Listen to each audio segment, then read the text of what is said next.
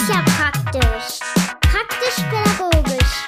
Der pädagogische Podcast. Mit Dirk und heute mal nicht mit Jens, dafür aber mit Annika, Raphael und Matthias. Denn Schulflix hat uns vier eingeladen, einen kleinen Jahresrückblick zu 2023 zu machen. Und bevor ich hier noch lange Worte verliere, wünsche ich dir ganz viel Spaß mit dem Mitschnitt. Äh, gib gerne Feedback und äh, ja, wir legen los. Und los geht's! Ja, schön, dass ihr äh, alle mit dabei seid. Ähm, hoffentlich mit einem Glas Wein oder Bier, ein paar Chips. Und dann schauen wir jetzt mal gemeinsam zurück in dieses bestimmt sehr aufregende, spannende Jahr 2023. Ähm, ja, das Schulkalenderjahr neigt sich dem Ende und wie gesagt, nutzt den äh, Chat sehr, sehr gerne für eure Eindrücke, für eure Fragen, die ihr vielleicht auch habt. Äh, wir versuchen die immer wieder mit einzubauen und wir wollen euch heute vor allen Dingen aufzeigen, was ihr eigentlich alles Tolles in diesem System Schule in diesem Jahr alles erreicht habt und bestimmt sind da auch die ein oder anderen hilfreichen Tipps für aktuelle Herausforderungen oder eben für Herausforderungen im neuen Jahr dann mit dabei. Ähm, deshalb jetzt erstmal äh, ganz locker in die Runde gefragt. Was war denn euer Moment des Jahres? Ladies first, Annika.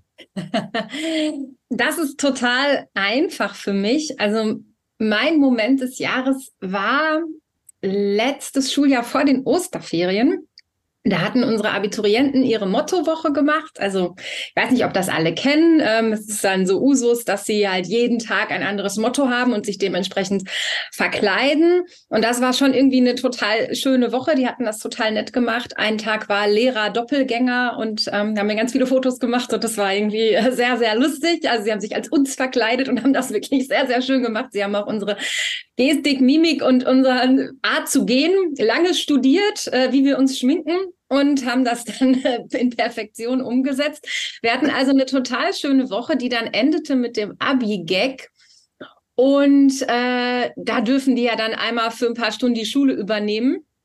Ähm, und äh, das haben die auch äh, super nett gemacht. Äh, haben uns Lehrern Oscars verliehen. Also es war auch von Schülerseite aus so wahnsinnig wertschätzend irgendwie. Ähm, ich habe von meinem Leistungskurs einen Oscar bekommen. Und dann der Moment, der mich aber wirklich gepackt hat, war, als das alles vorbei war, waren wir in der Turnhalle alle zusammen, wir LehrerInnen und unsere Abschluss, ähm, unser Abschlussjahrgang.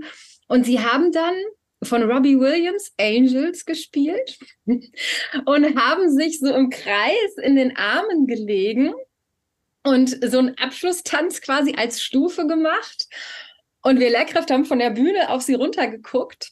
Und ich stand da und habe die angeguckt und habe gemerkt, wie in den Gesichtern es jetzt klar wurde, das war mein letzter Schultag. Mhm. Das war mein letzter Schultag. Und dann haben einige angefangen zu weinen und ähm, weil das dann doch so emotional war. Und für mich war das so emotional, weil wir das jahrelang jetzt nicht hatten. Das war für mich so der Moment, wie schön, dass das wieder geht, dass wir alle zusammen in so einer Menge so einen Moment zusammen erleben dürfen, mit euch zusammen euren letzten Schultag feiern dürfen und das mit euch so erleben dürfen und euch da so begleiten dürfen, auch in allen Emotionen, die das so mitbringt. Also es war für mich wirklich Gänsehaut pur, so da zu stehen und die zu sehen. Und das ist definitiv mein Moment des Jahres. Das glaube ich sofort. Ich, bei Raphael habe ich so die Vermutung, dass das Ganze mit einem Event in Schwerte zusammenhängt. Ähm, aber ich weiß nicht, ob das wirklich dein Moment des Jahres war. Ja, doch, doch. doch, das, das war meiner. Ich habe ja gar keinen, den ich so richtig mit Schule verbinde, wobei jedes einzelne Seminar, was ich dieses Jahr halten durfte, eigentlich immer ein ganz besonderer Moment nicht nur für mich ist, sondern glaube ich auch für die Menschen, die sich darauf einlassen. Ähm, aber Annika sagte gerade, ne, wir haben, wir haben da so Menschenmassen gehabt und die haben sich jetzt irgendwie in den letzten Tag verabschiedet und ich hatte Menschenmassen bei mir, die das vielleicht das erste oder das zweite Mal schon irgendwie miterleben durften, dass Fortbildung bei mir so ein bisschen anders sein darf und ähm, ich, ich gehe dann halt mit ganz vielen tollen Menschen auf diese Bühne und darf in einem ganz anderen Setting einfach mal das erzählen, was mir so wichtig ist und jeder durfte erzählen, was ihm so wichtig ist und ähm, was ich ja versuche, irgendwie aus der Öffentlichkeit fernzuhalten, ist ja, dass, dass mir das dann doch sehr, sehr nahe gegangen ist. wenn auf einmal dann 600 Menschen dann in dieser Halle sind, 623, wir mussten noch drei Stühle organisieren.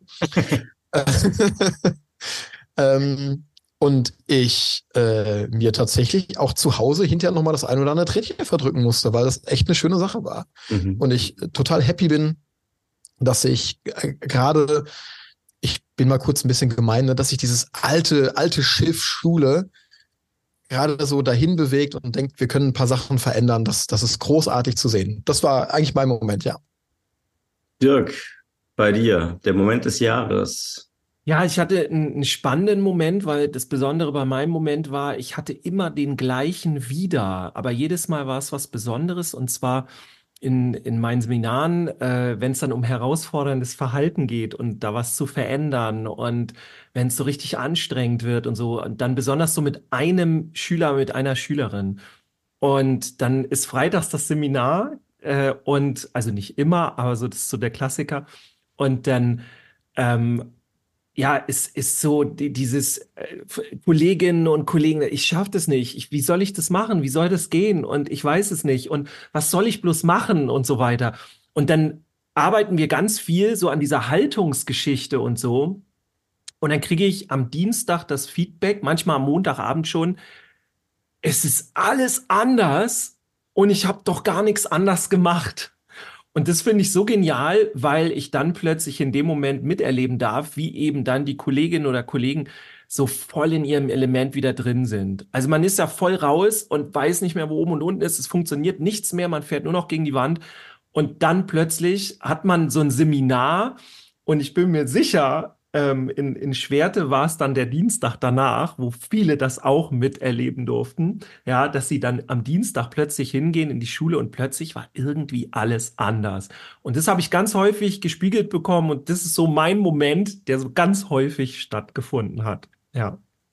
Also ähm, ich weiß nicht, wie es Annika äh, ging, als wir da ähm, in, in, in Schwerte, als es ich äh, aus Schwerte zurückkam, dann ist man ja so ähm, völlig hyped irgendwie von vielen Sachen, äh, von vielen Impulsen, wie könnte was anders laufen im System Schule. Und dann wacht man ja so auf dieses reale ähm, Kollegium wieder und denkt so, in, ähm, ja, wenn jetzt alle nur dabei gewesen wären. Wie ging es dir da, Annika? Also ich finde das immer wahnsinnig schwierig, dann alle mit ins Boot zu holen. Generell ja, nach jeder Fortbildung ist das ja so. Ja, ja, das stimmt schon. Ne? Also wenn man aus Schwerte kommt, dann ist man ja wirklich so ein bisschen auch so. Also letztes Jahr hatte ich das noch mehr, weil ich mit auf der Bühne war. Dieses Jahr äh, äh, habe ich zwar auch total mitgefiebert. Also ich habe meinen Stuhl gar nicht gebraucht, weil ich die ganze Zeit im Backstage stand und irgendwie mit allen mitgefiebert habe. Ähm, aber man ist so, ja, so voller Energie und dann knallt man manchmal auch erst wieder auf den Boden der Tatsachen oder so, ne? Weil man es natürlich jetzt nicht am nächsten Tag alles sofort umsetzen kann und wie du schon sagst, ähm, ja, auch gar nicht alle das so, so mitbekommen haben, weil natürlich nicht das ganze Kollegium da war mhm. und so. Das, was natürlich schön wäre, ne? Dann wäre der Austausch sicherlich besser, ja. Ja, ja. Jetzt hatten wir in den letzten äh, Tagen ganz oft in den Nachrichten gelesen, die PISA-Studie. Äh, und äh, alles ist voll gewesen davon und Deutschland äh, wieder wahnsinnig schlecht, äh, noch schlechter als jemals zuvor. Und der Grund, der dahinter äh, irgendwie immer stand, war Corona. Mein erster Impuls war, na ja, ich verstehe den Sinn der Studie eigentlich eh nicht. Ja, also ich dachte immer, solche Messinstrumente finden wir eh alle irgendwie doof. Ähm, und jetzt messen wir uns dann doch irgendwie wieder mit anderen Ländern, mit denen wir uns aber eigentlich gar nicht richtig messen können, weil das System ja ein ganz anderes ist. Und mein zweiter Impuls war, na, die anderen Länder hatten doch auch Corona. Wie habt ihr das im Kollegium diskutiert, Annika? Mm, also mein erster Impuls war tatsächlich, ja, schon wieder, ne? da ist die Pisa-Sau, jetzt mhm. wird sie wieder durchs Dorf getrieben ähm, und ähm, das kennen wir ja alle schon. Ähm, allerdings, also ich bin keine Pisa-Expertin, aber ich finde es doch immer ganz spannend, dann zu gucken, wer ist denn da vorne mit dabei? Und klar, die hatten auch alle Corona und ich finde es auch, ähm, man macht es sich zu leicht, wenn man jetzt sagt, wir waren ja vorher schon scheiße. Also wir waren ja auch vor Corona schon schlecht. Man kann ja jetzt nicht äh, sagen, oh, jetzt ist es oh, super, wir hatten Corona. Das hatten die anderen auch alle klar. Wir hatten relativ krasse Schulschließungen, aber es hatten andere Länder auch, ne, andere nicht und so. Ähm, da da geht's, glaube ich, nicht weiter bei dem äh, Argumentationsstrang. Was ich immer aber ganz spannend finde, ist zu gucken, wer ist denn da vorne? Und da hatten wir uns, äh, hatte ich im Vorfeld mit Dirk ja auch schon mal so ein bisschen drüber gesprochen. Und wenn ich dann gucke, sind sehr viele ostasiatische Staaten vorne. Ähm, und ich bin keine PISA-Expertin, ich habe aber versucht, mich mal so ein bisschen einzulesen. Und da treffen wir ja schon auch auf Schulsysteme, die wir vielleicht gar nicht so erstrebenswert finden. Und ähm, wo wir eigentlich ja gar nicht hin möchten. Wir möchten ja eigentlich woanders hin. Dann finde ich ganz spannend, dass Estland auch vorne mit dabei wäre. Das wäre ja vielleicht eher die Richtung, in die wir so gehen wollten. Ähm, und was ich dann noch spannend finde, ist, was wird denn da gemessen? Hast du gerade angesprochen, Matthias. Ne? Mhm. Und ist denn das das, wo wir wirklich richtig gut sein wollen auch? Und wenn wir da richtig gut sind, um welchen Preis sind wir das dann? Und wenn ich da wieder in die ostasiatischen Staaten gucke, dann habe ich da das Pendant, dass da zwar alle in der PISA-Studie super abschneiden und vielleicht ich habe jetzt auch gelesen, ganz viele mit privatem Nachhilfeunterricht, dass das da ganz viel Gang und Gege ist, so den ganzen Tag mit Schule zu verbringen. Und das aber dann häufig auf Kosten der mentalen Gesundheit geht. Und da schneiden diese Staaten nämlich richtig schlecht. Damit will ich nicht sagen, dass es allen deutschen SchülerInnen derzeit besonders gut geht, mental. Das ist sicherlich auch nicht der Fall. Aber ob wir jetzt die PISA-Studie zum Anlass nehmen sollten, uns da die Spitzenreiter zum Vorbild zu nehmen, damit die doch mal ein dickes Fragezeichen dran. Mhm. So. Ja, voll, voll. Äh, wir, uns würde sehr interessieren, wir haben ja intern schon in unserer WhatsApp-Gruppe ganz heiß diskutiert, ähm, wie ihr jetzt als äh, Teilnehmer hier äh, über die PISA-Studie denkt, äh, wie ihr das so aufgefasst habt oder ob euch das herzlich egal ist. Ähm, Raphael und Dirk, wie, ähm, wie habt ihr das Ganze verfolgt, die Nachrichten? Ja, dann schließe ich, genau, dann schließe ich mich direkt an, weil es passt mit der Gesundheit. Also ähm, ich war bei PISA vor einigen Jahren raus, als ich eine Dokumentation, äh, also auch eine ernstzunehmende, es gibt ja auch nicht ernstzunehmende zu dem Thema, also eine ernstzunehmende dazu gesehen habe. Und äh, das war ganz spannend, weil da waren tatsächlich auch aus Fernost Länder, die extra aus Deutschland ähm, Lehrkräfte und Menschen, die sich also da richtig mit beschäftigen, auch so dann gerade so mit PISA und so, haben die sich geholt. Naja, und die waren richtig gut da drin. Und gleichzeitig ist die Selbstmordrate bei Schülerinnen und Schülern oben gewesen. Und dann frage ich mich, okay, dann, dann ist doch schon das eigentlich verkehrt also dann müssten wir doch mit Pisa sofort stoppen. Also dann müssten wir uns doch neu ausrichten. Und das ist das, was ich mich eigentlich immer auch bei Schule frage. Auch Pisa ist ja sehr darauf ausgerichtet. Auch muss ich mich outen, ich bin kein Pisa-Profi. Ich mache mir jetzt nicht die Mühe und gehe da jetzt jedes Jahr nochmal neu durch. Und soweit es mich auch nicht wirklich interessiert, denn für mich wird in Pisa keine wirkliche Leistung gemessen. Ich bin schon dafür, dass wir Leistung messen und dass wir auch gucken, wie gut unsere Schülerinnen und Schüler sind. Im Positiven natürlich, nicht so wie wir es gerade machen mit so einem Bewertungssystem, sondern wirklich äh, gibt es noch ganz andere Möglichkeiten, die sich die meisten gar nicht so vorstellen können.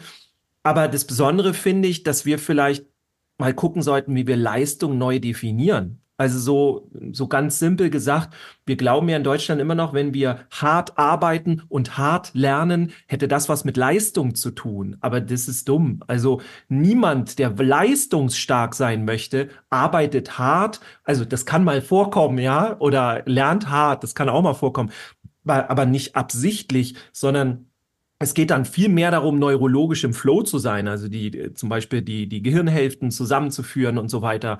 Ähm, also wirklich mit, ganz platt gesagt, mit Spaß arbeiten und mit Spaß lernen. Nur da haben wir in Deutschland so, so eine Aversion gegen, nee, das ist ja dann nicht seriös und so, das ist ja dann Quatsch.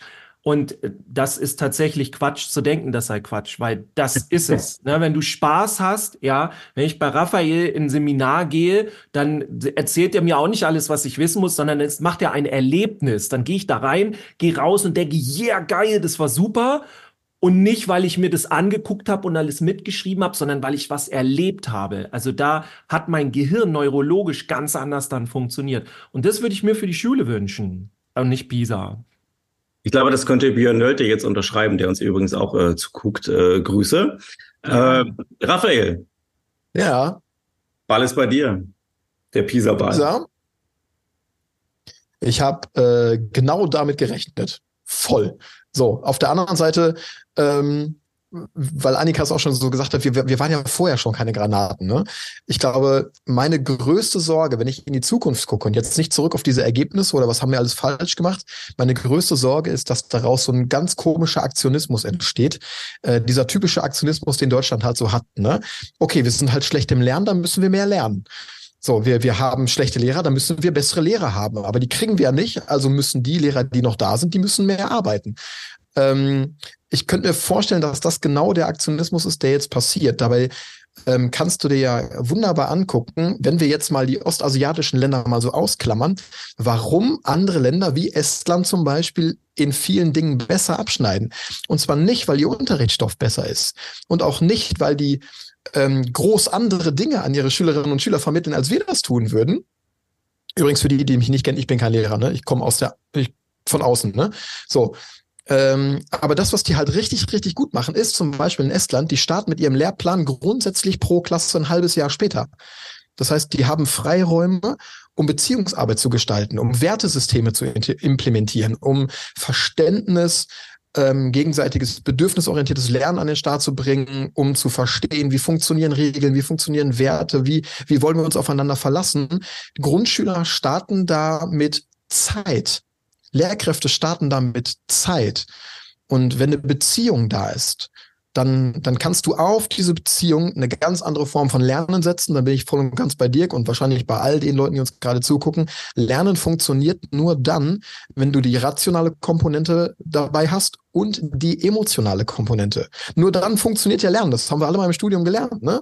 Das heißt, nur wenn du extrem glücklich bist, extrem traurig bist oder wie auch immer, nur dann, dann speichern wir ja Erfahrungen im Langzeitgehirn ab deswegen mache ich meine Seminare ja anders. Übrigens, der größte Kritikpunkt, den ich ja bekomme für das, was ich so mache, ist, das ist nicht seriös. So, aber dann, ne, dann sind wir bei dem Aktionismus, den ich da befürchte. Ja, also das wäre meine größte Sorge. Ich hätte, ich hätte viel mehr Bock zu gucken, an welcher Stelle können wir dieses äh, System denn mal mit einer großen Schaufel einfach entlasten. Vornehmlich natürlich die Lehrkräfte, die ganz vorne an der ähm, Front ist ein blödes Wort, ne, so, aber die, die ganz vorne dabei sind und ganz viel tun und ganz viel machen ähm, ja, Entlastung ist, glaube ich, ganz, ganz, ganz wichtig. Mhm. Äh, da ist mir eine meiner Momente jetzt gerade eingefallen, wo du äh, sagst Beziehungsarbeit. Und zwar ähm, jetzt im, im neuen Schuljahr habe ich eine neue Klasse bekommen und ähm, Parallelkollegin fragte mich, ja, was machst du denn jetzt so in den ersten Wochen, ein, zwei Wochen an Stoff? Und ich so, nix. Und sie hat mich völlig entsetzt angeguckt und ich so, ja, nee, äh, ich meine das ernst, nix. Ja, wie nix? Was, was machst du denn da? Sag ich, nur Beziehungsarbeit, kennenlernen, wie tickt ihr, wie ticke ich, Organisation, zack.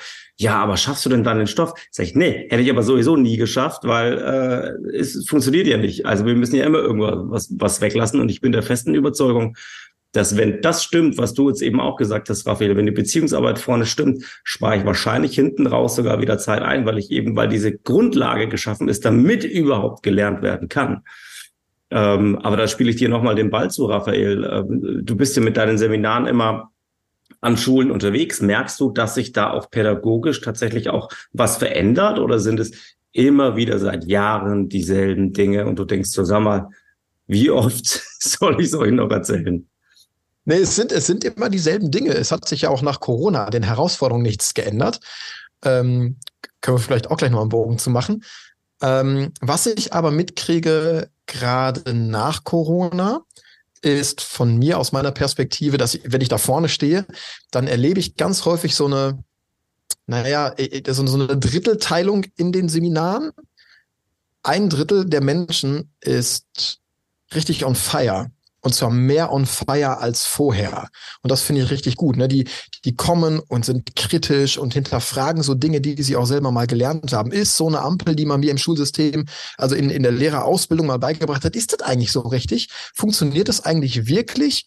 Ähm, also ich erlebe da Menschen, die sagen, okay, ich will diese althergebrachten Dinge auch mal in Frage stellen. Ne? Vielleicht macht ein Konsequenzenkatalog ja wirklich keinen Sinn, weil Pädagogik anders tickt. Dann hast du die Menschen, die auch in meiner Wahrnehmung nach Corona vielleicht sogar noch ein bisschen stärker geworden sind oder auch lauter mit, so jetzt müssen wir aber so machen wie vorher. Jetzt müssen wir gerade wieder, ne, jetzt ist Corona vorbei, dann können wir ja wieder weitermachen. Mhm. Ähm, und das andere Drittel sind die Menschen, die genau dazwischen stehen, die nicht wissen, so, ich habe aber ganz viel gelernt, ich will das jetzt anwenden, aber ich merke, irgendwie funktioniert es noch nicht und die so ein bisschen auf der Suche sind. Das ist das, was ich mitkriege. Das ist ja das, äh, was äh, Annika auch seit Tagen auch auf Insta immer wieder beklagt. Ne? Ähm, dieses, wir machen jetzt so weiter, wie als hätte es Corona nicht gegeben. Ja, also finde ich, also erlebe ich ähm, Schule als Mutter und auch als Kollegin ganz viel. Also das, jetzt sind wir alle wieder da. Die Corona-Pandemie ist vorbei. Und ich habe das ja heute auf Insta auch schon gesagt. Ich habe aber das Gefühl, aus dem Krisenmodus sind wir noch nicht raus. Deshalb ist es ja auch Wort des Jahres vielleicht. Ne? Ähm, und wenn ich dann jetzt gucke, es wird einfach der Unterricht gemacht, so wie er im Lehrbuch steht und so. Und ähm, wenn ich das versuche, es heißt ja nicht, dass ich nicht mit Lehrbuch arbeite, dann stehe ich aber oft da und denke mir, das funktioniert so nicht. Ne, das, das, das können wir so eins zu eins nicht machen. Wir müssen hier das anpassen, wir müssen Abstriche machen und das funktioniert. Das passiert einfach nicht. Mhm. Und da sind wir aber auch wieder so ein bisschen bei der Überlastung des Systems. Ich glaube, da hat Raphael recht, weil ich glaube, ganz viele Lehrkräfte würden das schon machen, wenn sie nicht bis hier voll wären. ja, äh, ich merke das ja bei mir auch. Es wäre jetzt schon schön, wenn ich die Reihe im Buch mal so machen könnte, wie sie im Buch ist, mit den Materialien, die ich dazu habe. Weil es ist natürlich ziemlich viel Arbeit, wenn ich das jetzt umstrukturiere, wenn ich gucken muss, passt der Text, brauche ich doch einen anderen. Ähm, und kann ich die Klassenarbeit überhaupt so stellen, wie ich das sonst vielleicht so gemacht habe? Nee, kann ich natürlich nicht irgendwie, weil da und da und da fehlt. Und das ist viel Arbeit. Und da wir aber eben auch in Zeiten des Lehrkräftemangels leben, also wir merken das auch total, ne? das müssen ganz viel vertreten und so weiter, ist man manchmal auch hier und schafft das einfach nicht. Mhm. Und dann ähm, kommen wir in so eine ganz, ganz blöde Spirale gerade rein, finde ich. Ja, vor allem, also das, das ist ja äh, auf jeden Fall nochmal no offense, ne, gegen jeden Einzelnen genau. oder jede einzelne Lehrkraft gerade. Überhaupt nicht so, weil jeder und jede einen brutal guten Job macht. Übrigens nicht nur Lehrkräfte, so alles, was im pädagogischen Bereich arbeitet, ne, Kita-Fachkräfte, Sozialarbeiter, ja. alle machen gerade einen Job und alle, nicht nur Lehrkräfte, erleben gerade diesen Personalmangel, diesen Overflow. Das heißt, mir ist nochmal ganz wichtig an der Stelle zu sagen, wenn, wenn ich jetzt ganz mhm. persönlich hier irgendetwas kritisiere, ich meine nicht dich. So, ne? ich, ich, ich, ja. ich meine nicht dich, sondern ich meine das System, was dich manchmal dazu bringt, Dinge tun zu müssen, die vielleicht an anderer Stelle wichtiger werden. Und Oder nicht so wichtig werden. Ich merke das ja auch in meinen Klassen, also im Deutschunterricht, wie lange wir am Anfang des Schuljahres die verschiedensten Zeitformen wiederholt haben in einer siebten Klasse und man denkt so, Herrgott, ja, ähm, aber äh, ich mache hier niemanden Vorwurf. Also gut, dann müssen wir das halt einfach trainieren. Ähm, und dann fallen andere Sachen halt hinten raus. Ähm, und dann muss man halt gucken, wenn das wirklich prüfungsrelevante Sachen sind, dann muss man die halt dann irgendwie wieder in den anderen Jahrgängen halt dann wiederum machen. Ähm, oder halt dann in, in den Nebenfächern mal was weglassen. Ich hatte heute, äh, Quatsch, letzte Woche äh, mit einem Kollegen ein Gespräch, da ging es darum, um Bewerbungen zu schreiben. Und das machen wir ja auch in der Schule, ähm, zumindest äh, bei uns an unserer Schule, äh, in dem Fach ITG, wo man eigentlich Programmieren hätte lernen sollen. Aber was soll ich mit Programmieren anfangen, wenn äh, die Grundkompetenz, wie bediene ich Word, nicht da ist und wo ist fett kursiv unterstrichen? Also und äh, schreiben wir äh, Bewerbungen. Da reicht aber nicht ein, eine Lehrkraft, sondern da sind wir teilweise, wenn wir Glück haben, zu zweit oder zu dritt da. Und es reicht immer noch nicht. Und dann sagt ein Kollege, ja, aber äh, eigentlich bräuchte man doch da die Stunden. Und was könnte man dann weglassen? Sage ich ja, auch wenn es jetzt mir als Musiklehrkraft und ihm auch wahrscheinlich wehtut, aber Musik, Kunst, äh, hier und da in Geografie, einige Themen einfach mal bitte raus und mal das machen, was jetzt gerade auch wirklich Phase ist. Und dann merke ich halt, äh, das, was ihr zwei auch schon angesprochen habt, das geht so wahnsinnig auf die Lehrergesundheit. Weil man denkt, ich werde diesen allen Dingen, so wie ich sie möchte, einfach nicht mehr gerecht. Und im Zweifel lande ich dann vielleicht beim Coaching bei Dirk. Hoffentlich. Ja, Was kriegst also, du damit, Dirk? Wäre schön. ähm, ja, es ist, also es ist irre, es ist einmal auch genau wie Raphael gesagt hat, es ist äh, jetzt nach Corona und nach äh, Ukraine-Situation und nach kommt bestimmt irgendwie auch was Neues. Ähm, sie kommen wir irgendwie aus diesem Krisenmodus nicht raus. Und das Interessante ist aber, es ist tatsächlich nichts anders. Und es ist schon alleine deswegen anders, weil man glaubt, es ist anders. Und das ist dieses, was im Gehirn passiert. Also es ist totaler Quatsch eigentlich, aber so können wir unser Gehirn eben auch nicht kontrollieren. Wenn wir glauben, wir sind in einer Krise, dann sind wir automatisch in diesem Moment in einer Krise. Jetzt ist natürlich nicht einfach gesagt oder es ist einfach gesagt, wenn man jetzt sagt, jo, geh doch einfach raus, so. Denkt, glaubt doch nicht mehr an die Krise. Das wird nicht passieren. Trotzdem brauchen wir aber bestimmte Mechanismen im Kopf, ähm, die wir anwenden können. Aus dem Coaching gibt's da ganz tolle Sachen, um im Kopf aus dieser Krise rauszukommen und da seinen Weg zu machen oder ihren Weg. Und das Besondere an der Geschichte ist aber, das sind alles Bereiche, die selbst auch in der Pädagogik wenig stattfinden, äh, sondern ganz viel in der Persönlichkeitsentwicklung und in der Schule sowieso gar nicht. Und das ist das Spannende, denn wir dürfen nicht vergessen, alle Probleme, die wir in Schule haben, haben wir ja deshalb, weil das immer einen Bereich betrifft, wo wir nicht so gut weiterkommen. Wenn wir jetzt genau gucken würden, hätten wir doppelt, dreifach, zehnfach so viele Probleme, aber wir dürfen auch mal hingucken, die haben wir alle schon gelöst, weil nämlich Schule auch ganz viele Antworten für diese ganzen Probleme bereithält. Und für einige und meiner Erfahrung nach die eigentlich heftigen Probleme, darauf hat Schule aber keine Antwort. Und da wenn man da nicht weiterkommt, geht es automatisch in die Lehrergesundheit, vor allem erst in die psychische und dann äh, geht es auch in die körperliche mit rein und dann bis hin zu Burnout und, und, und.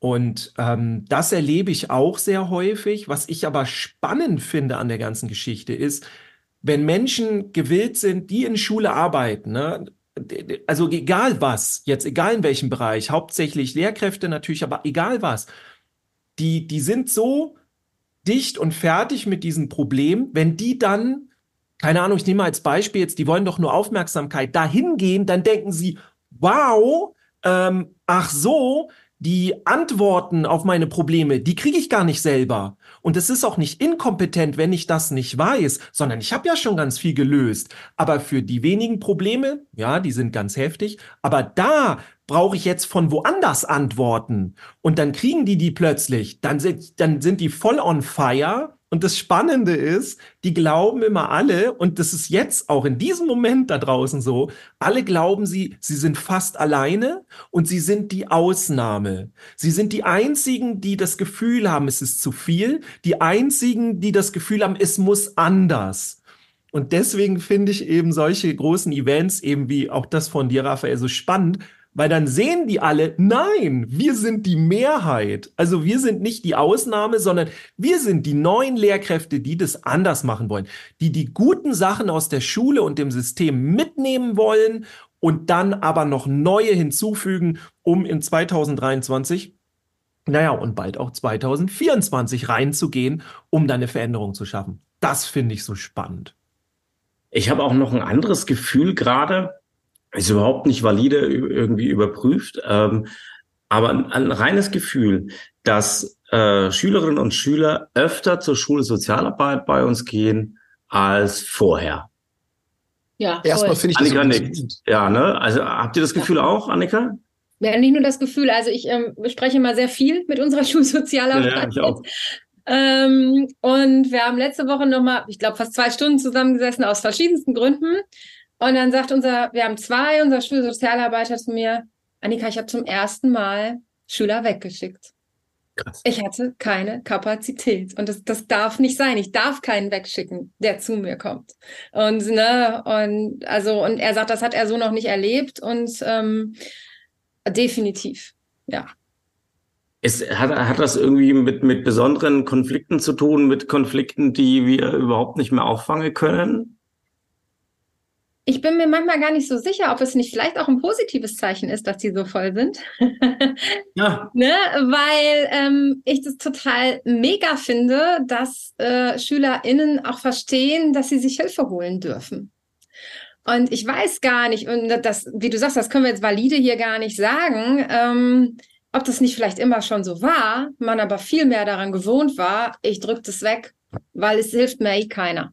Und so, ne? Und äh, deshalb finde ich es eigentlich voll cool, wenn die so ausgelastet sind, weil das heißt, die, die Hilfe brauchen, die kommen vielleicht auch und ähm, holen sich die.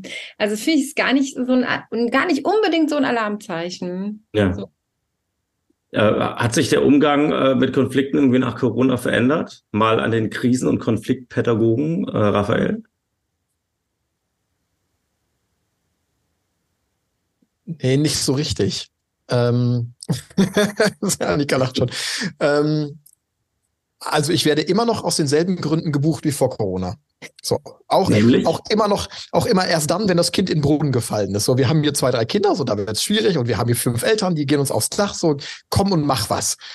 ähm, und das, was sich von mir immer noch gewünscht wird, ähm, ist so eine Anleitung. So, so wie gehe ich denn jetzt damit um? Ich habe hier Konflikt A, ich brauche Lösung B. Und da, dann entstehen diese Konsequenzenkatalog-Ideen daraus. Ne? Ich, also ich kann gut nachvollziehen, woher das kommt.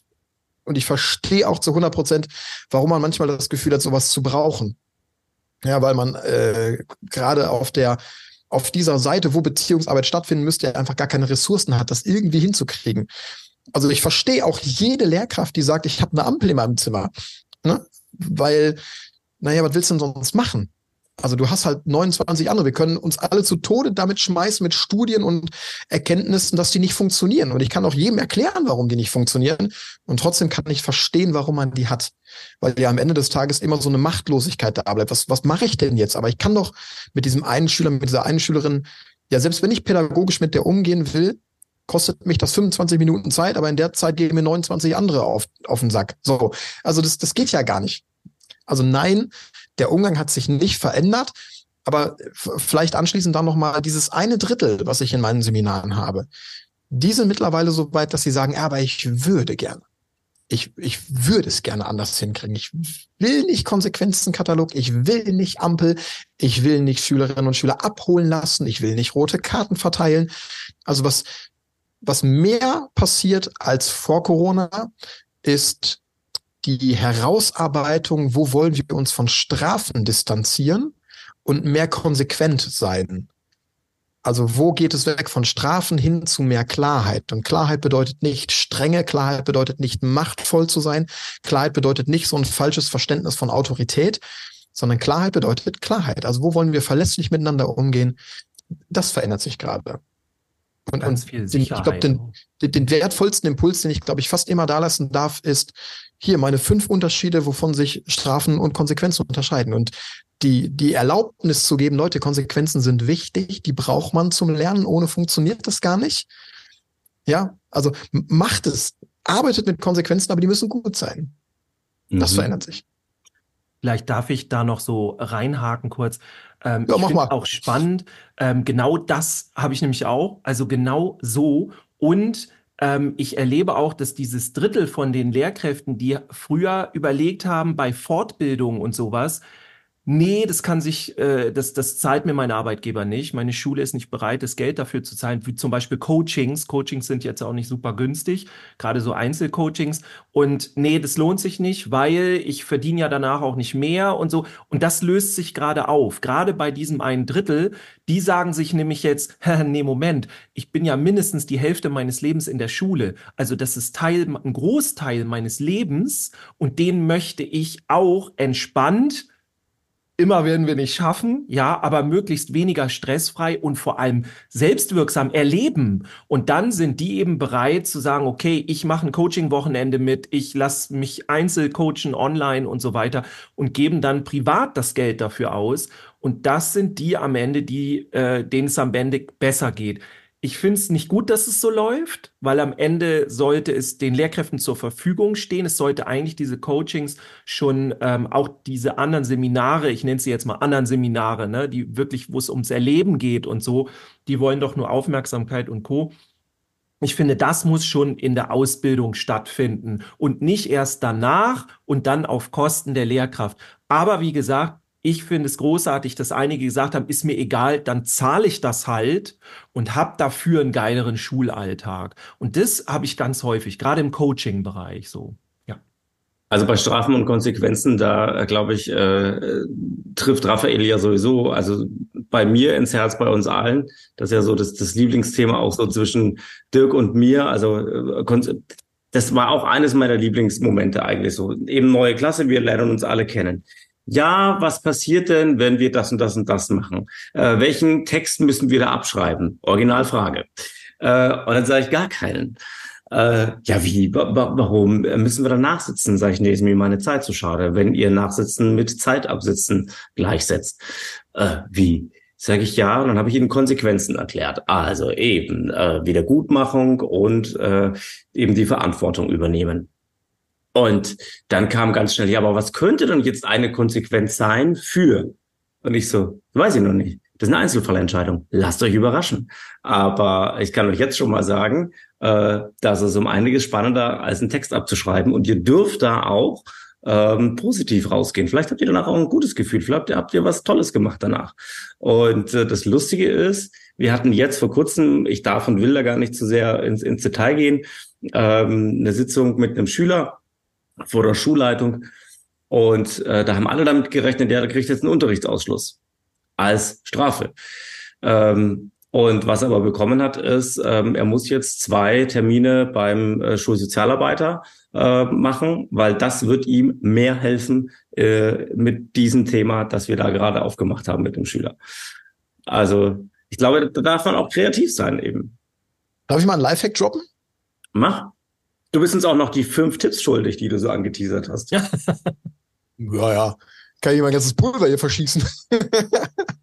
ähm, nee, pass auf, ich, ich teile mal ein Lifehack. Also ich habe, ähm, für die, die das vielleicht nicht so wissen, ähm, mittlerweile dann irgendwann 18 Jahre Kinder- und Jugendpsychiatrie hinter mir gehabt.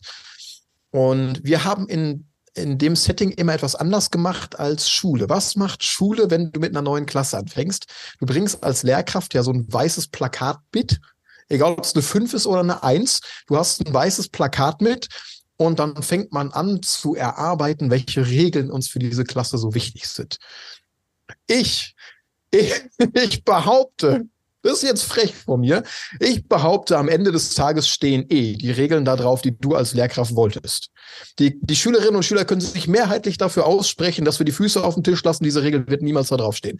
So, das heißt, hier mal eine kleine Idee. Weil wir ja alle wissen, dass am Ende des Tages diese fünf Regeln da draufstehen.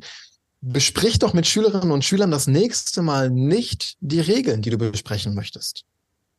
Wir in Kinder- und Jugendpsychiatrie, wir haben das immer so gemacht, wir haben denen die Regeln mitgebracht, weil es unsere Regeln waren. Das war unser Haus. Wir geben den Rahmen. Nur wer einen Rahmen hat, kann den auch irgendwann hinterfragen und verlassen. So.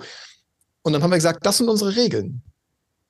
Aber wie wollen wir denn damit umgehen, wenn du oder wir uns nicht dran halten? Also hier kommt der Lifehack. Anstatt du das nächste Mal mit deinen Schülerinnen und Schülern in der ersten Klasse oder in der fünften Klasse mit diesem leeren Plakat über Regeln äh, diskutierst, bring doch einfach mal deine fünf Regeln mit, weil sie sowieso am Ende des Tages auf dem Plakat stehen. Und anstatt jetzt über den Sinn und Unsinn von solchen Regeln zu diskutieren, diskutiert doch mal gemeinsam darüber, welche Konsequenzen erfolgen sollen. Du wirst aber sowas von überrascht sein, was da kommt. Da, da kommen so coole und kluge Ideen, so wertvolle Beiträge, von denen du als Lehrkraft dann noch rausgehen kannst und denkst, boah, ich habe heute eine ganze Menge von meinen Schülerinnen und Schülern gelernt. Ähm, ein, eine kleine Stolperfalle gibt es dabei. Du musst ein bisschen der Moderator, die Moderatorin sein. Denn das, was Schülerinnen und Schüler oft machen, ist, dass sie selber jetzt noch mit Strafenideen kommen. Ja, wenn wir uns nicht dran halten, dann, dann müssen wir was abschreiben, dann müssen wir uns auf Rot setzen oder was. Dirk hat mal so schön gesagt, äh, in der Podcast-Folge fand ich großartig, voll ins Schwarze getroffen. Ja, die sagen das, weil sie die Alternative nicht kennen. So, deswegen moderiert das bitte, sorgt dafür, dass es gute Konsequenzen gibt. Wenn du Fragen hast, was gute Konsequenzen sind, frag. So. Aber nicht hier, weil das wird den Rahmen sprengen. Mit was äh, ich auch sehr gute Erfahrungen jetzt gemacht habe, habe ich zum ersten Mal dann auch so gemacht. Ähm, wir haben den Kasten genommen und dort haben wir alle Werte, also die Schüler, alle Werte reingeschrieben, mit denen sie gerne arbeiten wollen, was ihnen wichtig ist. Natürlich kam Respekt, Loyalität kam sogar. Äh, ich war überrascht, ob des Fremdworts und sie konnten es sogar erklären. Ähm, und ich nehme also dann regelmäßig diesen Kasten, der dann bei uns dann auch hängt und sage so, an welche Werte haben wir uns denn heute gehalten? Ähm, und das funktioniert erstaunlich gut auch, sie immer mal wieder an den eigenen aufgestellten Werten dann äh, zu kriegen. Mich würde noch interessieren, Dirk, ähm, du bist ja auch in Kindergärten unterwegs und äh, bekommst vielleicht so diesen Übergang auch mit, gerade so jetzt so eben nach Corona. Äh, welche Kinder spülen denn da so ins System rein? Mit welchen Herausforderungen?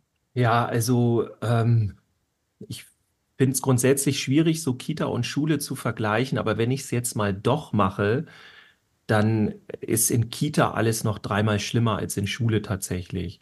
Es gibt einige Dinge, die sind in Schule mehr anstrengender, nämlich, dass du keine Wahl hast. Also ein Beispiel war in Corona, in Schule musstest du eine Maske tragen als Lehrkraft. Du hattest keine Wahl, Punkt.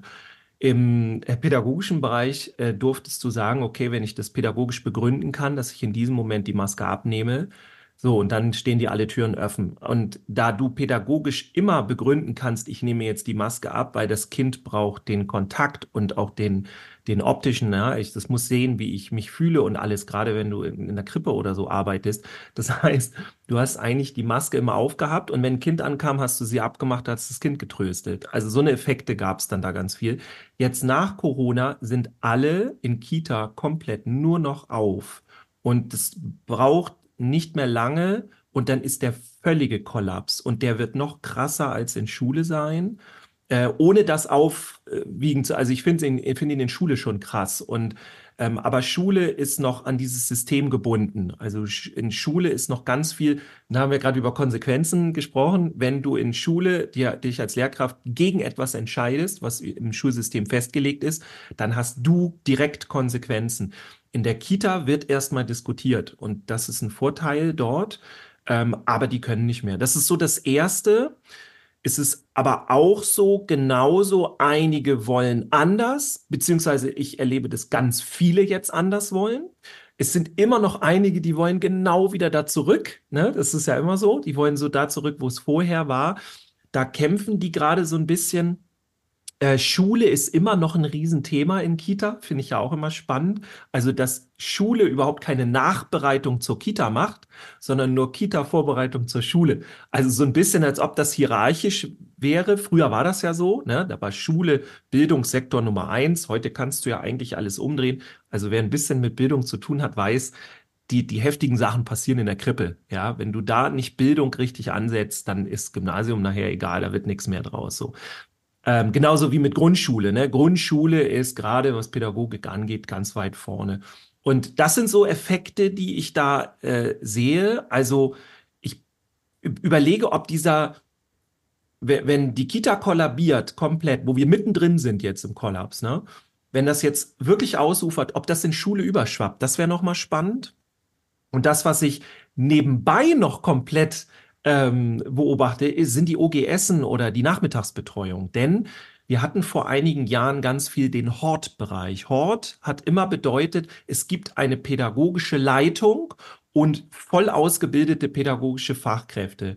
Hast du in der Nachmittagsbetreuung durch OGS und so weiter heute nur noch sehr selten. Und um eine gewisse Pädagogik, äh, also ein Level oben zu halten, ist es super wichtig, dass nicht die Schulleitung die Kontrolle hat über die Betreuung. Das ist super wichtig, denn sonst ist Betreuung immer Betreuung. Betreuung ist ja nicht mehr Betreuung, sondern wir haben ja Betreuung und Pädagogik. Also wir wollen ja den Kindern was mitgeben und die nicht nur aufbewahren, obwohl einige OGSen äh, so ja von ihren Voraussetzungen da nur sind. Leider, also die möchten es gerne anders, aber Gelder und so weiter ne, fehlt dann.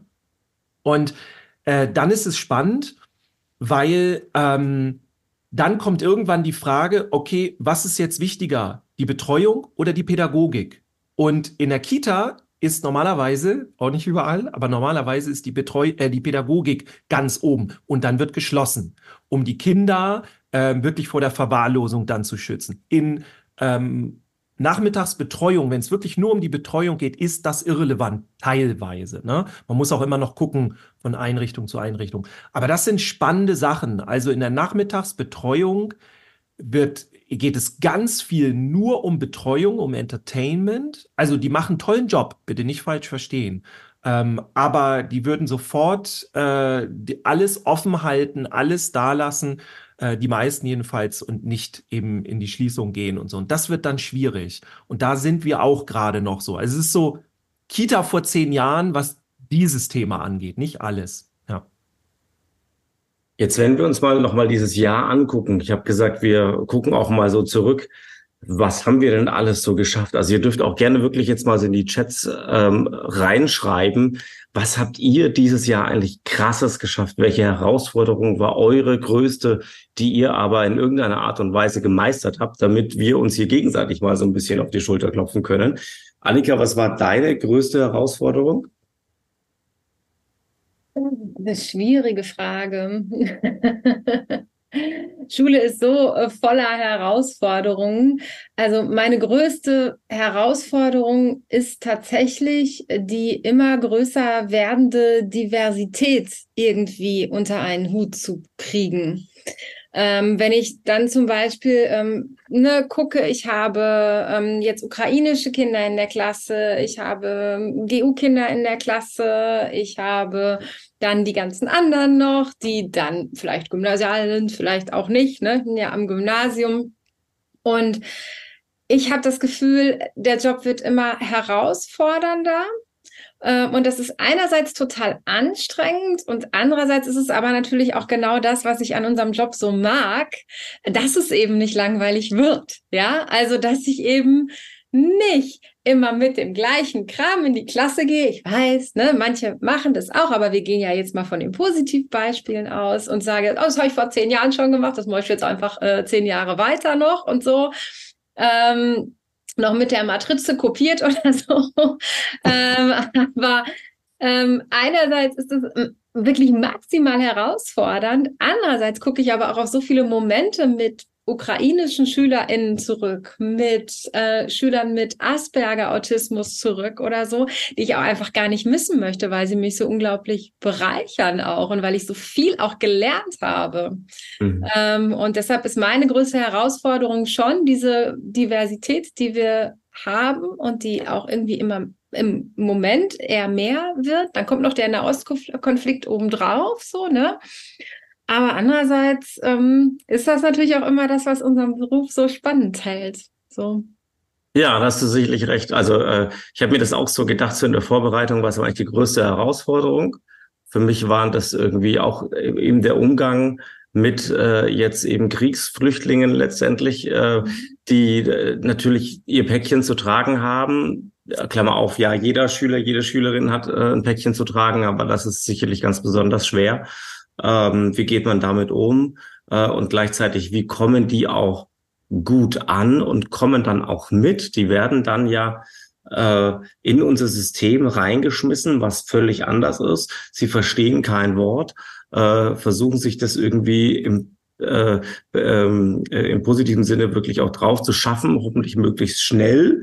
Äh, und ich frage mich dann immer, oh Gott, wie soll das gehen?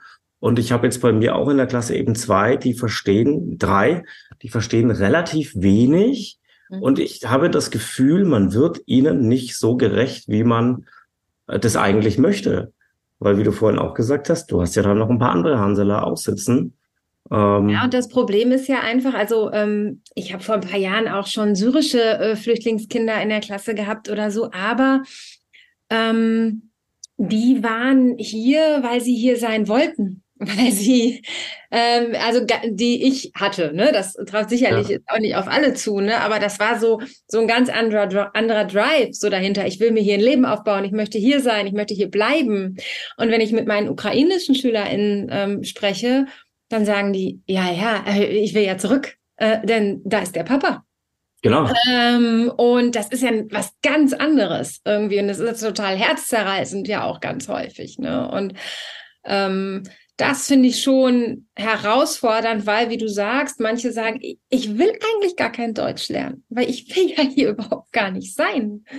Ähm, so, ne? Und das, ja, das, das ist schon traurig. Irgendwie. Ja, und, und da, da fehlt mir noch so das richtige Tool irgendwie, wo ich ja. sage, so, und das, so, so wird was draus, ne? Und mhm. das andere ist dann aber auch so, was ja eben on top dann immer so mitläuft, so dieses normale Schulleben. Also bei mir war das so, dass ich äh, Ende des Schuljahres ähm, meine Klasse, meine Abschlussklasse abgegeben hatte, äh, wo ich froh war, dass äh, Gott sei Dank sehr knapp äh, einige noch eine Ausbildung bekommen haben oder weiterführende Schule, aber irgendwie haben wir äh, alle untergebracht. Und dann war ich erstmal so im Modus, Matthias Zeitler bekommt keine Klassenleitung und darf Fachlehrer machen. Und da habe ich mich dann natürlich innerlich darauf eingestellt, hatte mein Klassenzimmer auch schon ausgeräumt und so.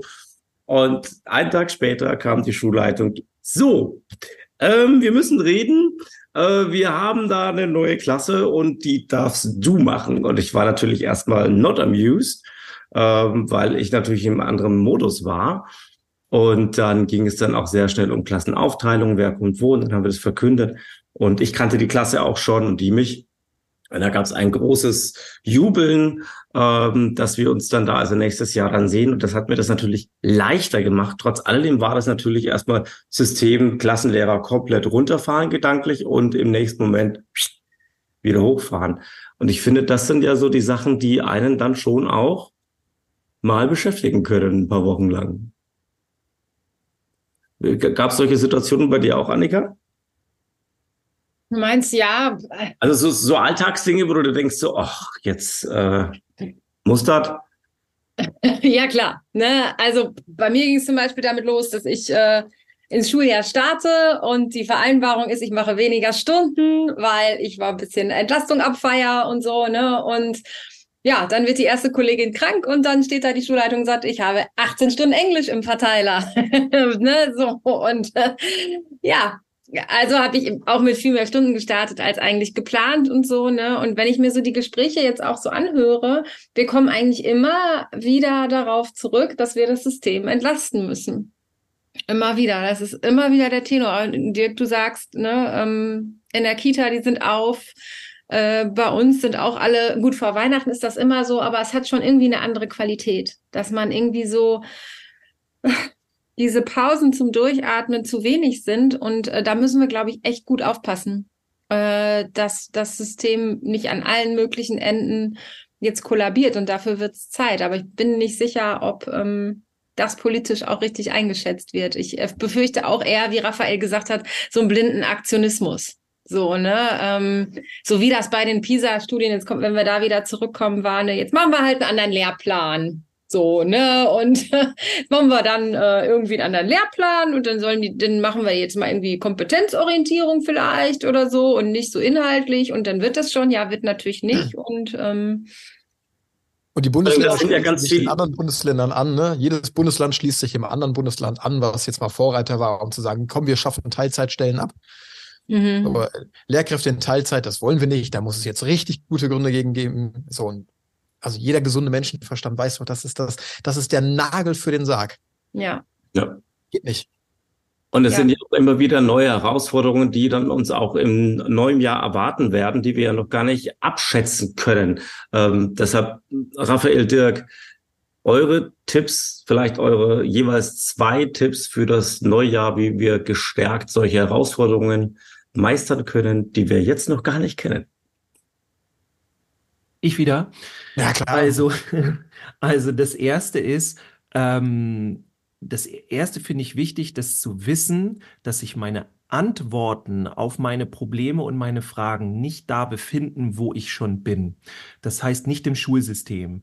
Also da nochmal ganz wichtig, wir haben ganz viele Probleme. Guckt da mal alle zu Hause genau, oder nicht zu Hause, sondern in der Schule genau hin, wie viele Probleme ihr eigentlich am Tag löst. Das sind unheimlich viele. Es gibt aber, wie gesagt, einige wenige, habt ihr vielleicht auch schon gemerkt, wo es irgendwie nicht weitergeht und die gerade immer brenzlicher werden. Und Überraschung, natürlich geht's da nicht weiter, weil im nennen wir es mal das Schulsystem, in dem Bereich gibt es die Antworten dazu nicht, sondern dazu müsst ihr da raus. Und zwar nicht nur aus der Schule raus, sondern auch gedanklich raus. Ich habe ganz häufig die äh, in, in Seminaren die Herausforderung, dass jemand gerne etwas anders machen möchte, etwas verändern möchte, also in die Veränderung, aber mit den alten Mitteln. Und das funktioniert ja nicht, weil die alten Mittel sind gut für die alten Probleme, die du ja teilweise auch noch hast. Aber das läuft doch. Also das geht. Aber jetzt brauchst du für diese neuen Probleme neue Lösungen. Und da geht es nicht nur darum, einfach den Werkzeugkasten mal jetzt ein bisschen zu updaten und ein paar neue Tools. Das ist immer gut. Also rate ich immer zu. Tools, nichts gegen Tools. Aber es ist vielleicht auch mal Zeit zu gucken, okay, kann ich vielleicht weitere Kompetenzen auch bei mir fördern? Kann ich vielleicht eine neue Sichtweise auf das Ganze kriegen? Habe ich ganz häufig bei Menschen, die nur in Schule waren, also selber Schüler, dann ähm, ne, Abi und so weiter, dann am Ende Referendariat und so weiter. Das heißt, ich habe mich immer in Schule bewegt und denen fällt es sehr schwer zu sehen, dass die eigentlichen, wirklichen Probleme nicht in diesem Schuldenke, in dieser Schuldenke, in diesem System gelöst werden, sondern ich muss da rausgehen, vor allem auch emotional und kognitiv, also neurobiologisch. Ich muss neue Ufer kennenlernen, neue Sachen ausprobieren, Dinge anders machen und ich darf mich gerne selber verändern. Und das macht einen Riesenspaß, weil dann plötzlich dieser Ballast dann so abfällt, so. Ne? Also das ist so meine Herausforderung auch ganz viel, das zu zeigen, äh, mach's mal anders und zwar sei mal anders. Und dann plötzlich wird es was. Und das macht großen Spaß dann. Raphael? Und, und ich kann nur nicken. So, also ich, ich kann da nur zustimmen. Ähm, ich verrate mal was, was ich mit den Teilnehmerinnen und Teilnehmern meiner Ausbildung als allererstes mit dem mache. Die haben nämlich innerhalb der ersten zwei Tage den Aha-Effekt ihres Lebens. Es gibt so eine kleine Übung, die nennt sich Haben, Tun, Sein. So.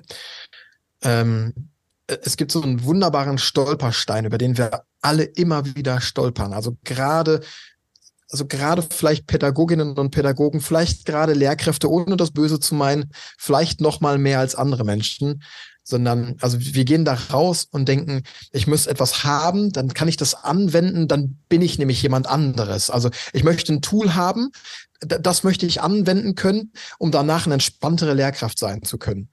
Also haben, tun, sein. Das ist die Reihenfolge, mit der wir in Seminare gehen, mit der wir uns fortbilden, mit der man mich anfragt. So. Aber die Reihenfolge ist falsch. Es ist nicht haben, tun, sein, es ist sein, tun, haben. Du musst erst jemand anderes sein, damit du Dinge anwenden kannst, die auf einmal dazu führen, dass du alles hast, was du brauchst. das ist die richtige Reihenfolge. Also da gehen, geht man mit, mit mir in der Arbeit noch ein bisschen tiefer und wir arbeiten das aus bis zum geht nicht mehr, aber vielleicht ist das ein Impuls, den ich gerne da lassen kann. Ähm, kombiniert mit dem, was ich sehr, sehr gerne sage im Podcast oder wo auch immer, tausendfach schon auf Instagram. Du bist nur dann wirklich hilfreich, wenn es dir gut geht. Du bist für niemanden gut, wenn es dir nicht gut geht. Mhm. Und manchmal ist gut für sich selber sein, irgendwie einen coolen Saunatag mit einer Freundin, alles cool. Manchmal ist für sich gut sein, eine Flasche Rotwein, alles Taco, ne, geht voll klar. Manchmal ist für sich gut sein, 100 äh, Euro in die Hand zu nehmen für ein geiles Coaching. Manchmal ist gut für sich sein, äh, Gedanken aufschreiben und mal was anders machen oder haben, tun, sein, einfach mal in die Reihenfolge bringen. Und manchmal ist gut für sich sein, irgendwie ein cooles Seminar zu besuchen. So. Das ist mein Impuls. Und wenn ich würde gerne ja. auch noch äh, eine Sache sagen, wenn ich das nämlich in meinem Alltag gucke, ähm, glaube ich, es tut total gut, und ich glaube, da kommen wir gar nicht drum herum, einfach mal so ein bisschen out of the box zu denken. Ja, also wenn wir jetzt sagen, diese alten Strukturen und dieses Hamsterrad, das nervt mich so, dann einfach mal auszusteigen. Auch ja, wenn deswegen sind meine Fortbildung im Kino. ja, genau. Also ich merke das, wenn ich sehe, ich habe jetzt irgendwie eine neunte Klasse und wir haben ein paar Dinge, die sind einfach nicht da, die vielleicht sonst da waren. Und dann steht da im Lehrplan, wir machen jetzt Gedichtanalyse. denke ich mir, nein, das machen wir nicht, äh, weil das nicht das ist, was wir jetzt brauchen. Und ähm, das trauen sich immer noch viel zu wenige. Und da geht es einem sofort automatisch besser. wenn man einfach sagt, ja, das mag ja sein, dass das im Lehrplan steht und eigentlich müsste ich das vielleicht auch machen. Aber ich habe jetzt das Gefühl, wir brauchen hier was anderes und ich mache das jetzt einfach mal. Ähm, und wo kein Kläger, da kein Richter. Wir haben in der Schule, also zumindest am Gymnasium, ich weiß nicht, wie das äh, bei dir ist, Matthias, immer noch auch so viel Angst davor. Was ist denn, wenn einer Widerspruch einlegt? was ist denn, wenn ich jetzt äh, diese Klassenarbeit vielleicht mal anders gestellt habe oder was anderes unterrichtet habe und dann legt einer Widerspruch ein. Also ich habe nachgerechnet, ich bin jetzt fast 20 Jahre im Schuldienst, bei mir hat noch keiner Widerspruch eingelegt.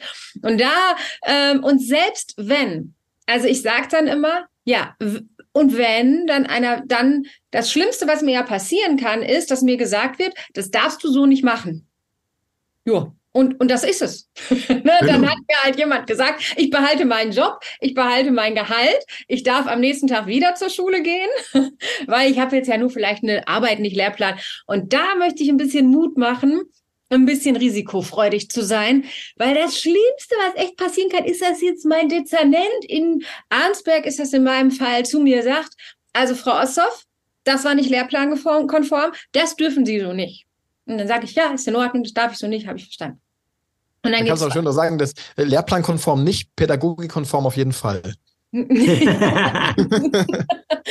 hab, Und was da, ich aber im Gegenzug bekomme, ist, dass ich mit mir selber besser leben kann, dass ich mich wohler fühle, dass ich das Gefühl habe, was Sinnvolleres zu tun. Und da ähm, geht dann direkt schon ein bisschen besser. Und äh, das traut man sich vielleicht mit fast 20 Dienstjahren ein bisschen mehr, als wenn man gerade irgendwie erst anfängt oder so. Aber ich möchte ein bisschen Mut machen, weil ähm, also ganz so viel, also die allermeisten Lehrkräfte sind ja Beamte. Passiert nicht. so. Vielleicht, vielleicht noch, noch genau. ein, ein, Impuls dazu, ne? Also der, der letzte Impuls. Ähm, es gibt ja immer noch diesen Mythos, dass Beziehungsarbeit Zeit kostet. So, das, das stimmt nicht. So, und jeder, der was anderes behauptet, der kann, den lade ich hier gerne ein. So, also Beziehungsarbeit ist ja, ey, schön, dass du da bist, cooles Shirt, irgendwie, wie war dein Fußballspiel? Ah, ist verloren, schade, ich glaube an dich, bitte nichts mehr. So, da machst du ja viel, viel mehr mit, mit den Schülerinnen und Schülern. Und ähm, ich möchte mich einfach nur diesem Mutappell anschließen, einfach mal Dinge anders zu machen und zu hinterfragen und vielleicht auch mal äh, eine Weiche zu nehmen auf dieser eingefahrenen Zugstrecke. Es ging vor Jahren mal so ein, so ein Video viral, wo eine Lehrkraft die Schülerinnen und Schüler morgens vor dem Klassenraum abgefangen hat. Die haben sich in einer Reihe aufgestellt und hatte diese Lehrkraft diese vier Symbole am Türrahmen. Ne? Das High Five, eine Umarmung, ein Tanz oder die durften einfach nur Hi und Guten Morgen sagen. Und dann sind die Kinder da rein und haben getanzt und haben High Five gekriegt und wurden von ihrer Lehrkraft umarmt. Ich glaube, das, das kostet bei 35 Kindern 70 Sekunden Zeit. So, das, das ist Beziehungsarbeit. Und hier kommt der Punkt. Diese Schülerinnen und Schüler die werden doch in 20 Jahren, wenn die mal groß sind, wenn sie ihren eigenen Kindern von ihrer Schulzeit erzählen, die werden doch nicht sagen, was Frau Osthoff für einen geilen Englischunterricht gemacht hat, sondern die werden sagen, ich habe morgens mit meiner Lehrerin getanzt. Tick, tick, tick, tick, tick. So, Ende. Absolut. Also äh, da fallen mir noch zwei Dinge. Ja? Entschuldigung, das ist ja genau das, was du auch, Raphael, eben gesagt hast, ne? Mit dem Haben, Machen, Sein. In Beziehungsarbeit geht's ganz selten um das Machen und das Haben, es geht ums Sein. Also mein Leitspruch ist, ich sehe dich. Und das mache ich mit 100 Menschen im Raum. Also es ist kein, kein Quatsch. Das ist ganz einfach, weil ich nicht jeden genau angucke, sondern ich strahle das aus. Ich strahle ein Grundinteresse an Menschen um mich herum raus und ich nehme jede Person erstmal an, wie sie ist. Und damit bin ich bei ganz vielen Jugendlichen, bei Kindern schon ganz weit vorne. Und dann können das egal wie viele sein. Es ist, was ich ausstrahle. Es braucht, Beziehungsarbeit braucht keine Zeit. Sie gib dir Zeit, weil das ist der Moment, wo du dann jemanden anguckst und sagst, ey, wir haben nur noch fünf Minuten, jetzt nicht. Und dann reagiert er, wenn du eine gute Beziehung zu dem hast. Dann sagt er, äh, okay, ja, mach ich gleich Blödsinn und so. Ja, dann, dann gibt's die Reaktion. Wenn keine gute Beziehungsarbeit da ist, dann eskaliert das. So einfach ist das. Wollte ich noch anhängen. Ich habe äh, zwei Gedanken dazu. Einmal zu Annika, einmal zu, zu Raphael. Weil du sagtest Lehrplan und, und wer, ob da jemand bei uns irgendwie drauf guckt. oder jemand äh, Eltern da drauf gucken würden. Nein, natürlich nicht. Äh, also mein liebstes Beispiel ist immer, wenn ich Musik an unserer Hauptschule, Schrägstrich Werkrealschule, nach Lehrplan unterrichten würde, dann würde ich in Klasse 7, glaube ich, die Moldau machen. Das kann ich machen, wenn ich eine aufs Maul will. Ähm, ich kann aber auch einfach was Cooleres machen, was halt jetzt heutzutage in der Musik stattfindet oder was in der neueren Zeit Musikgeschichte geschrieben hat. Und juckt es jemanden? Nein. Äh, habe ich trotzdem coolen Musikunterricht und bringe dann auch noch äh, mich und Beziehungsarbeit mit ins Spiel, aber zu 100 Prozent. Ähm, und das andere ist, ähm, was du angesprochen hattest, Raphael, auch, ähm, mit dem eigentlich, wer will ich sein, an, an was sollen sich die Schülerinnen und Schüler erinnern, hat mich sehr erinnert an den Podcast, den ich jetzt aufgenommen habe mit Lydia Klar. Es kommt im Januar äh, zum Thema Lehrergesundheit, die eben auch in ihrem Coaching immer wieder die Frage stellt, wer möchtest du denn in 30, 40 Jahren sein, an was sollen sich eigentlich die Schülerinnen und Schüler erinnern? Und das wird im Zweifel nicht die Gedichtsanalyse zu sein. Äh, sein. Jetzt heißt unser Jahresrückblick äh, Schule, Noten, Emotionen. Wir hatten ganz viel Schule, wir hatten ganz viele Emotionen, wir hatten noch keine Noten. Ähm, fast nicht. Mal ganz konkret, wenn ihr dieses Schuljahr benoten müsstet, dieses Schulkalenderjahr, was wäre das für eine Note und bitte nur in einem Satz, warum? Annika, schieß los. Drei. Weil? Drei, weil ähm, vieles gut war und vieles nicht und sich das irgendwie so ein bisschen die Waage hält für mein persönliches Empfinden. Und dann lande ich bei der drei. Raphael. Ich bin beinahe ungenügend. Das war was? Voll. Und äh, äh, sieben? ähm, und auch das meine ich nicht als Offense gegen jeden Einzelnen, jeder Einzelne, der jetzt hier zuguckt, weil ihr macht einen Hammerjob, sondern ich meine das, das große Ganze, das ist ungenügend. Das, was wir da tun, ist nicht genügend. Ähm, ich, ich, ich schmeiß mal, wolltest du uns nach, nach der Zahl noch fragen? Mhm. Dann, dann warte ich damit noch. Aber ähm, ich glaube, dass wir an vielen Ecken und Enden einfach andere Dinge tun sollten, in den Fokus rücken dürfen. Man kann die Moldau in Musik machen. Ja, kann man lassen. Man kann sie, man kann es auch lehrplankonform übrigens machen. Man kann die Moldau samplen, dann hat man es auch gemacht. Das ist cool. So. Also, ich glaube, es ist ungenügend, ohne dich als Lehrkraft zu meinen, die einen fantastischen Job macht. Dirk. Ja, ich rede auch eher vom System und dass wir wieder äh, zurückkehren und so. Ich habe Note 5, weil nichts dazugelernt, alles wie vorher. Aber, also damit ist die Versetzung auch gefährdet, muss man jetzt möglich mal sagen. Aber, jetzt kommt's, das werden viele von euch Lehrkräfte kennen. Ich biete euch an, noch eine Projektarbeit zu machen, um die Note zu verbessern. Und die heißt, macht's anders lernt Beziehungsarbeit und dann läuft das. Ist auch ganz wichtig übrigens, Beziehungsarbeit ist nicht etwas, was wir uns aus den Fingern saugen oder irgendwie so. Niemand kann Beziehungsarbeit automatisch, das muss man lernen. Also das gibt da auch ganz viele Tools übrigens, wie man Das man Beziehungsarbeit lernen. macht. Ja, also es gibt auch hier wieder Talente und alles, aber es ist ein Handwerk. Beziehungsarbeit ist ein Handwerk. Geht ins Coaching, lernt das und das dürft ihr als Projektarbeit machen. Und dann kommt ihr auch auf eine 2. Wenn das dann Also wir dürfen noch ein Referat halten. genau, das meine ich, ein Referat. Ja, ich wäre spannenderweise, wenn ich aufs System gucke, auch bei, äh, bei einer ungenügend. Ähm, aber ich bin dann doch irgendwo zwischen drei und vier, weil ich mich dann immer frage, na ja, also natürlich bin ich im System drin und ich sehe, was wir alles erreicht haben. Und äh, auch wenn ich, wenn ich sehe gerade aktuell, wie viele ehemalige Schülerinnen und Schüler mich gerade besuchen und berichten und so, denke ich, ach ja, irgendwie haben wir ja doch einiges geschafft. Ähm, deshalb bin ich irgendwie befriedigt, aber nicht so ganz. Deshalb bin ich so bei der äh, drei bis vier. Jetzt hatte das Raphael schon angeteasert. Ähm, Raphael hat, also vor allen Dingen Raphael, hat eine Zahl des Jahres. Ja, du hast uns, glaube ich, in der Vorbereitung gefragt, ne? Gibt es Mhm. so Zahlen, die euch irgendwie im Kopf hängen geblieben sind? Und ich habe zwei.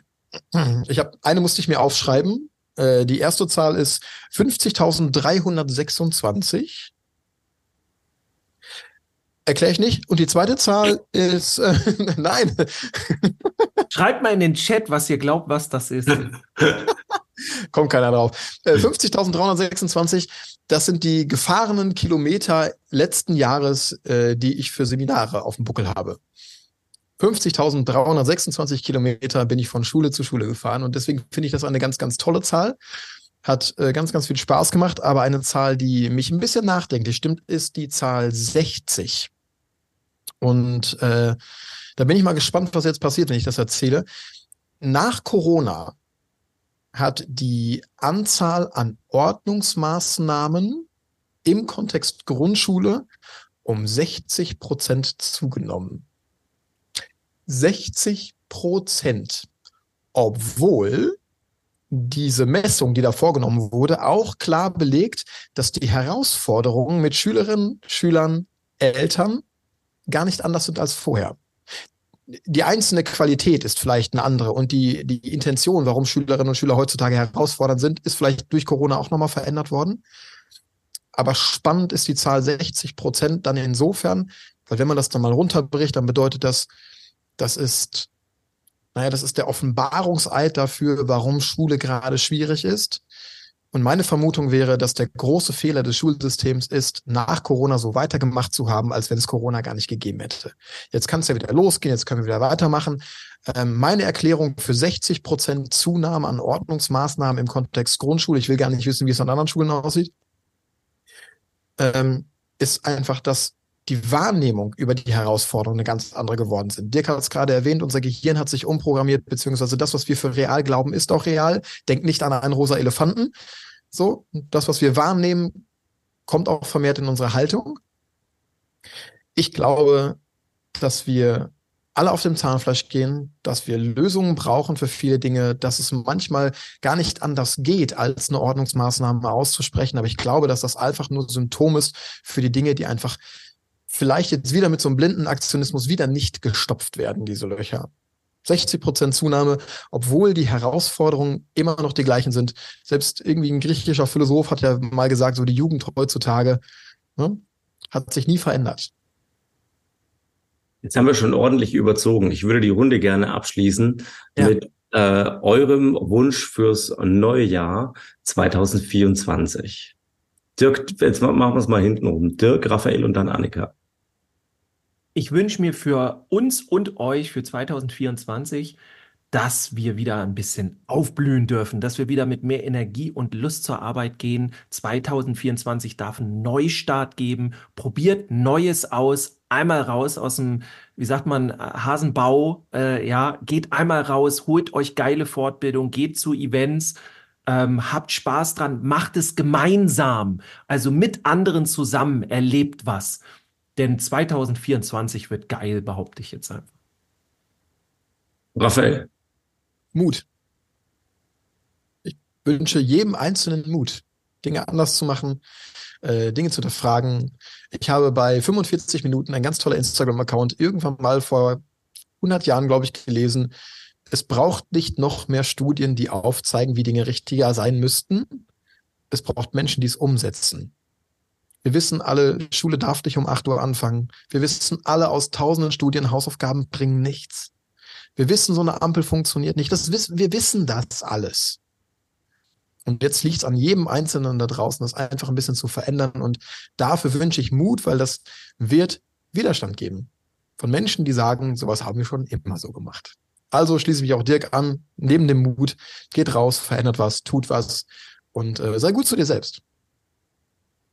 Annika, ich bin gespannt, was bleibt. ich würde es nur unterschreiben wollen, was ich gerade noch mal gesagt habe. Ähm, es gibt diesen Satz ähm, oder so ein Bild: ähm, "Out of your comfort zone is where the magic happens." Ne? Also wenn man seine Komfortzone verlässt, dann beginnt die Veränderung. Und deshalb würde ich uns allen wünschen, so ein bisschen so, wie ihr das gesagt habt, die Komfortzonen zwischendurch mal verlassen, ein bisschen out of the box mal zu denken. Und wenn es nur im ganz Kleinen ist, wenn ich mal meine Hausaufgabenpraxis hinterfrage, wenn ich mal den einen oder anderen Lerninhalt hinterfrage, ob ich das wirklich so machen will oder ob mich was anderes vielleicht gerade besser und mehr dran wäre. Ähm, wenn wir im Kleinen anfangen umzudenken, das, das fände ich schon groß. so, lieber Matthias, dann würde uns natürlich auch interessieren, was dein Wunsch und Dirk so. ähm, also natürlich, also ich glaube, dazu sind wir zu gut befreundet, als dass wir da weit auseinander lägen. Ähm, all das unterschreibe ich, aber Weiter mehr Zeit. bisher. Ich würde mir mehr Zeit wünschen für all genau das. Ähm, und mehr Authentizität. Also, äh, und dazu braucht es auch Mut. Ich hatte erst heute wieder ein Gespräch genau darüber, ähm, dass viele Lehrer, glaube ich, immer noch eine versuchen, eine Rolle zu spielen, ähm, weil sie Angst haben vor Kontrollverlust und äh, Nein, äh, es ist einfach total unauthentisch und es ist das Erste, was Jugendliche äh, sofort spüren und aufdecken. Äh, insofern mehr Zeit, mehr Authentizität ähm, und dann lockerer zu werden und einfach mal machen, könnte ja gut werden. Und ich verrate noch zum Schluss, dass im Wort Authentizität irgendwo ein TH drin ist. Denn, denn immer, wenn dann das auf die Flipchart, jemand als, aus dem Team auf die Flipchart schreiben soll in meinem Seminar, dann ist immer irgendwo ein Fehler drin. Ich verrate es einfach nur. Ihr meint Echtheit, ne? ja, genau, Echtheit, Echtheit. Ähm, echt sind doch jetzt auch wieder da. Äh, so, ihr Lieben, äh, vielen lieben Dank für diese tolle Runde. Ähm, Dankeschön an alle äh, Zuschauer. Und ich glaube, jetzt wäre der Moment, wo äh, Alina von Schulflix wahrscheinlich sogar wieder den Raum betritt.